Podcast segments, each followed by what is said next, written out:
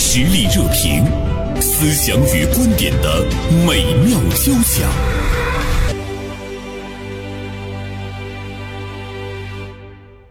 啊，最近呢，我们注意到微博发布了一项当代年轻人就业在关注什么的问卷调查。这个结果显示呢，近万名受访的应届毕业生中有百分之六十一点六的人在就业的时候呢，会考虑网红直播等这样的新兴职业，只有百分之三十八点四的人选择完全不考虑。呃，当然，这个数据呢，我们也要持一份很客观的一个态度去解读它。不过呢，我们真的是注意到了，在现实的生活中，有很多的年轻人都想当网红，而且不单单是年轻人吧，有不少中年人、老年人也想当网红。 呃，一份职业啊，我们把它当做一个职业，受到这么多人的追捧，无非呢，其中背后呢，跟收入呢也是有很必然的关系。那么今天的年轻人想当网红，到底是应不应该啊？我们怎么样去客观的面对呢这个问题？那今天呢，《大连晚报》名笔视线的执笔人常华就写了一篇文章，呃，题目呢也是直击内心啊，直接问毕业了你会当网红吗？ 啊，那么今天呢，我们还请到了我们呃。大连市优秀的电视剧编剧陈秀丽做客我们的直播间，因为秀丽呢，在我的印象中，在我们大连也是一名网红了，所以呢，也想请她来聊一聊啊，呃，做一名网红，哪怕是做一名小网红啊、呃，本身的这种感触，包括其中的那种艰难的程度，是不是真的像大家觉得没有什么门槛啊？呃，长华中午好，哎，你好，袁生，秀丽中午好，嗯，大家好，嗯，秀丽已经是第三次到我们直播间来做节目了哈。嗯啊、呃，好像是对第三次。嗯，刚才我还跟长华说，我说长华老师第一个问题就问你，你想当网红吗？嗯，想当网红，网红说的很真实。嗯、但是但是我觉得不能把它当做职业，为啥呢？啊、嗯，呃，因为我觉得这个觉得现在职业更好， 不是？因为我觉得网红啊，他只是红极一时，他有可能啊，嗯，他我觉得要做个长久的东西是比较难的，而且那个。嗯，它涉及的因素方方面面很多。嗯，嗯，我感我感觉作为网红，呃，就是参与一下可以，但是你要是说真正当成一个职业，我觉得对我来说是不行的。嗯，哦，嗯，真心话，真心话，不想 红，就想红一瞬间。 嗯，但是我看你这篇文章题目是“毕业了、嗯、你会当网红吗？”它是一份职业的调查。嗯，其实大家已经把网红当成了一种职业的选择的那个那个方向了哈。嗯嗯。呃，他这个刚才你也讲了，就是所以微博这个发布啊，他、嗯、这个发布，呃，应该说从样本的选择上，还有从这个呃调查这个呃人群上哈，我觉得可能不一定很严谨啊，嗯、但是呢，它应该是一面镜子啊，这个数据呢，它应该是反映出当下的这种网红直播的这种热度。啊，而这种热度呢，确实是对于当下的这种大学毕业生的这种求职选择，呃，产生了很大的影响。嗯，我觉得它是大家的一种心理的趋向，甚嗯至于我觉得百分之六十一点六可能还有点偏低了。嗯有很多人他心里有这个想法，但是他未必呢一开始呢就。那么去做哈。嗯呃，秀丽，你看刚才长华说，嗯，不能把它当成一份职业，你你的观点呢？呃，我倒觉得当成一个职业也未尝不可。嗯嗯嗯，它是嗯有两个方面吧。我觉得年轻人喜欢想去当网红啊，应该从两个角度去看。一呢，就是像我很小的时候，我就想当歌星，可能比我再小一点的孩子呢，他就想当偶像。然后呢，现在的孩子呢，他又想当网红。这社会上，他总会有一个。让大家去去瞩目的，然后能拿到高收入的，然后又有名又有利的这样的一些行业哈、啊，大家心向往之，觉得哎呀，我也想成为那样一个人，我说无可厚非。对，每一个年代都有一颗当网红的心，只不过现在是网红，嗯之前歌星啊，想当明星啊，都是一样的。对，这是一个维度。第二个维度呢，就是你不可否认，现在是一个去平台化以及。超级个体在迅速崛起的这么一个时代，你想想，咱们之前一份报纸印刷二三十万份，哇塞，大报呀！那《都市报》里边鼎盛时期，那你现在粉丝二三十万的这个博主，咱们叫 UP 主，那不比比皆是吗？对吧？超级个体在。逐渐的在崛起。那年轻人也看到了这种现象呀，那我也想，是不是在这样的一个风潮当中，那你换种方法，那我还这还是占风口呢，对吧？我勇于去直面这个时代的改变，我看到了新的趋势，嗯这不也很好吗？两个两个角度吧，去看这个问题。是，实际结合这个秀丽这个这个这个说法哈，我再给它补充一点哈，补充一点数据吧。啊，那么就是据这个呃中国网络表演的，就是尤其是指这个直播和短视频行业的发展报告，它这个显示呢，就是截止呃去年年末，二零二二年年末呢，就是中国这个网络表演主要是直播行业的主播账号呢，累计已经开通达到多少呢？一点五亿个啊，已经超过这个数字了。那么呃新增的账号呢有。一千零呃一千零三十二万人啊，这么多人啊，所以说他这个提供的就业机会呢有一亿多嗯个啊，就刚才那个修丽也讲了，说站在风口上，猪也能飞起来，是吧？嗯呃，我觉得呃这个应该是现在一个大的前提。呃，正是因为现在当下的这么一种社会氛围啊，整个网红经济的这种热度啊，不断的这个攀升啊，让这个整个大学毕业生呢，在就业选择上就把他这个网红排在了第一位，嗯，或者是排在了前位。我特别同意，就是秀丽刚才说的，其实我们任何一个时代，大家即便是一个普通人，都想呃名利，我们去追求它，对吧？这有是这是正常的，也是合理的。嗯对，就是有一些职业的话呢，他可能更多的他可以追求利。那么有一些职业呢，我想追求名，甚至于名也可以带来利哈。比如说我们媒体，嗯你像我是做广播主持人的，有的时候你你真的是会有一份焦虑，说。哎，我都干了这么多年了，可能等到快退休那一年，我觉得我怎么还没有名 呢？对，这个其实是一个非常正常的一个想法。如果你不去这么想的话呢，其实你你也不是很上进，对就是真的像对今天那种躺平。所以我觉得，对于今天年轻人来讲，他可能是看到了很多人，或者是哎他的同龄人，在那一瞬间。就拥有了那个巨大的财富。当然，你像网红，他首先要有流量嘛，流量才能够带来那么那么更多的收入。所以他一下子把名利，我觉得全给全给包揽了。他对年轻人来讲，他有一种一种吸引力，而且他也是那种人性的体现。我们经常说“天下熙熙，皆为利来；天下攘攘，皆为那个什么结为利网哈，对，结为利网，就是嗯，他很现实，他很现实。但是我看常华老师提出他写这篇文章的话呢，可能是在说，嗯，你的这个问号，我自己猜哈，是不是你你会觉得你给他提出一个疑问，对，你不太赞同是吧？因为我个人尽觉管得你也想当网红，嗯对，真的呃说说实在，谁都有一颗当网红的心。对但是我觉得还应该是呃冷静冷静的评估一下嗯啊。那么毕竟啊，就是能成为网红的，真正能那个呃长红不败的，嗯，实在太少了，可以说是凤毛麟角啊。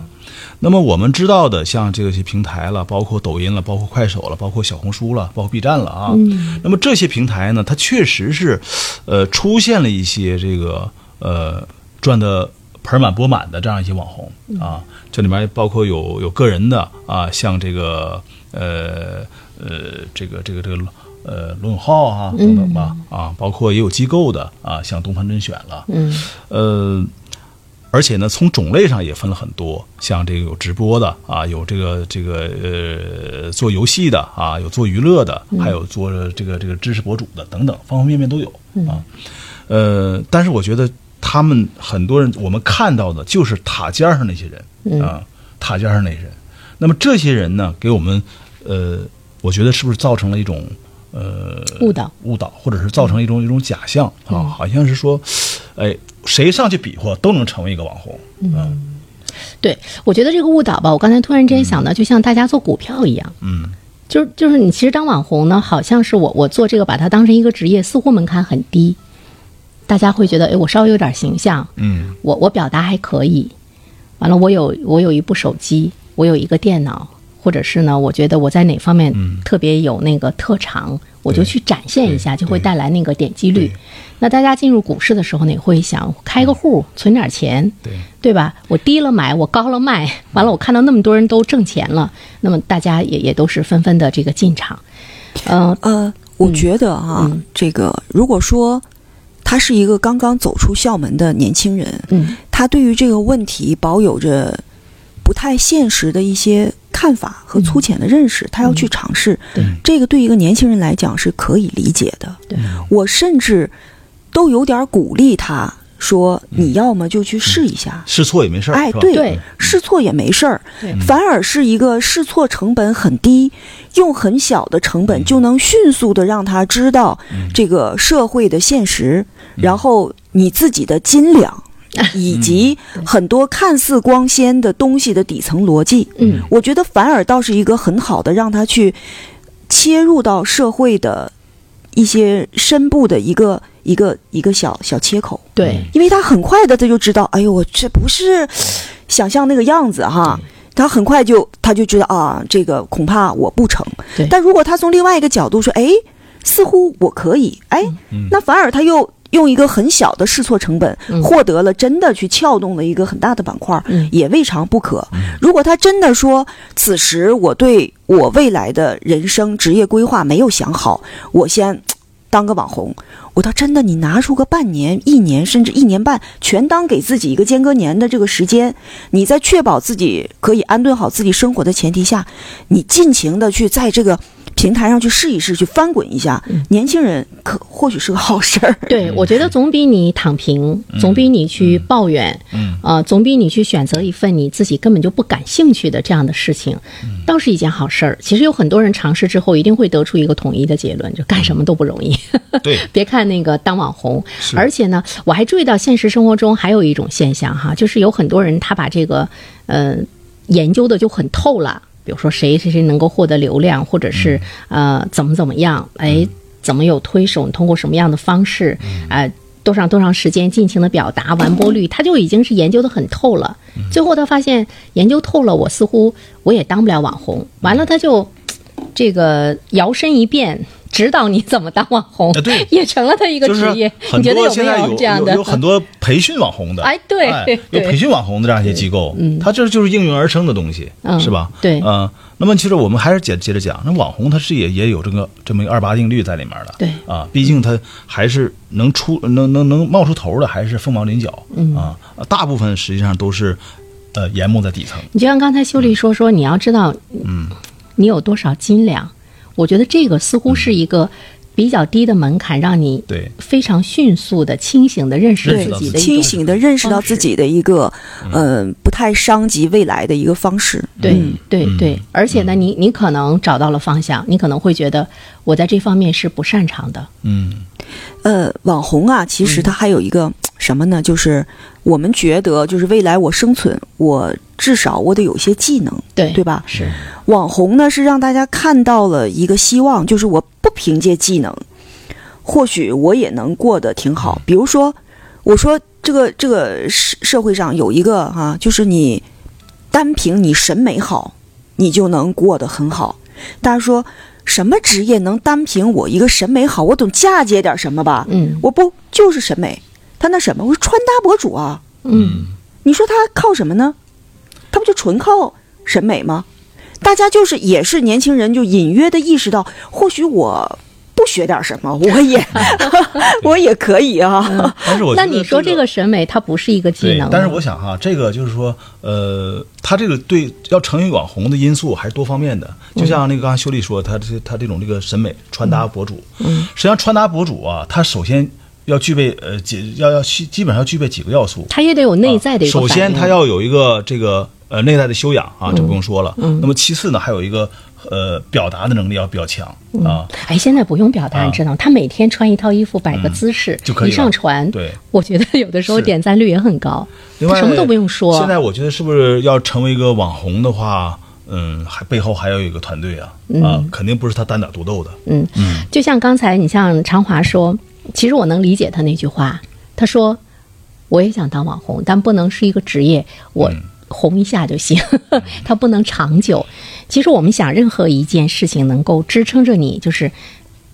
我觉得一个人长久红是不大可能的哈，就支撑着你，就是一直长期的去走下去。一方面你有兴趣，另外一方面你可能不会总是那种呃红极一时在顶端，但总有人去关注你，就是你总有市场。对，花无百日红嘛。但是吧啊你总得有东西输出吧？对对，其实网红呢，就是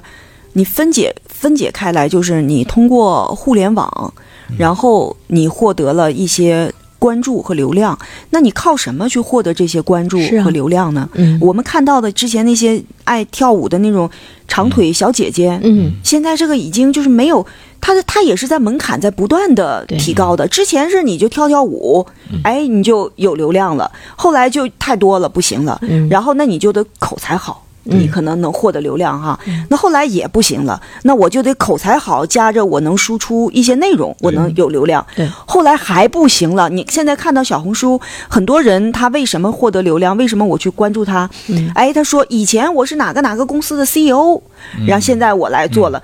他还是要靠你之前积攒的那些资历去给积你淀做个背书，对，他的门槛是在逐步逐步加高的所以。说，我觉得呃，就是这个话，呃那个秀丽的话题接着讲啊，你出就是圈要有力量对的，，嗯就是这也是为什么吸引了那么多这种高校毕业生啊，尤其是高学历的高知人人群，嗯，加入到这种网红这个队伍的一个原因。嗯，呃，也就说明现在这个网红这个越已经越来越卷了。如果说最初啊，我要成为一个网红的话，呃，可能呃差不多就可以跳跳舞但现唱唱歌嗯对，但现在呢，可能是要求越来越高了，因为竞争越来越激烈了。嗯，越来越激烈，就是就考察你各方面的能力了，你的知识结构啊，你的那种那个呃知识素养啊，嗯这种底蕴，方方面面，包括你沟通外联的这种这种能力，嗯可能都需要。那高校毕业生加入呢，当然他的那个吸引的人的层次在、在这个提升。但是我们真的高校毕业生，你真的就能够把你所学的东西，你能够很通俗的去进行表达吗？你真的在你的这个行业中已经成为成为一个大咖，或者是在这方面的那个呃精尖人士吗？似乎也不是。对，就是他，我就觉得，嗯、你看刚才秀丽也说说，观众受众的要求是在不断的提升，那么你在不断不断提升这种，他们有审美疲劳，其实我们就要考虑一下，就是他们到底是对什么疲劳，就是呃，我我有的时候我在追那个。微信短视频中，就中国那个中国传媒大学的呃周月亮教授，我我不知道你们俩看没看哈，他就是一直讲那个传统文化，一个老人家，他的他有一些学生是把他上课讲的给录下来，剪成短视频发出去，有的时候是他自己讲，我就在想，哎呦，他太吸引人了，你看他胖胖的，他长得也不帅，年龄也没有什么优势，但是呢，你会觉得他有。不竭的源泉，那就是他的那个积累。他给你分析武则天，他的角度就是不一样。你从来没有听到过那个角度去看武则天，那个角度去看《红楼梦》。对对对，就是哎，长华老师你可以， 就是那种不竭的那种输出。嗯，那么他难道不需要积淀吗？我想周月亮二十岁的时候，他讲不出这些东西来。它何止是要积淀呢？嗯就是它还要不断的，现在要去很焦虑的，他要去疯狂的去吸收这些新的东西。焦虑，嗯，其实就是做网红是很焦虑的，你一个视频。嗯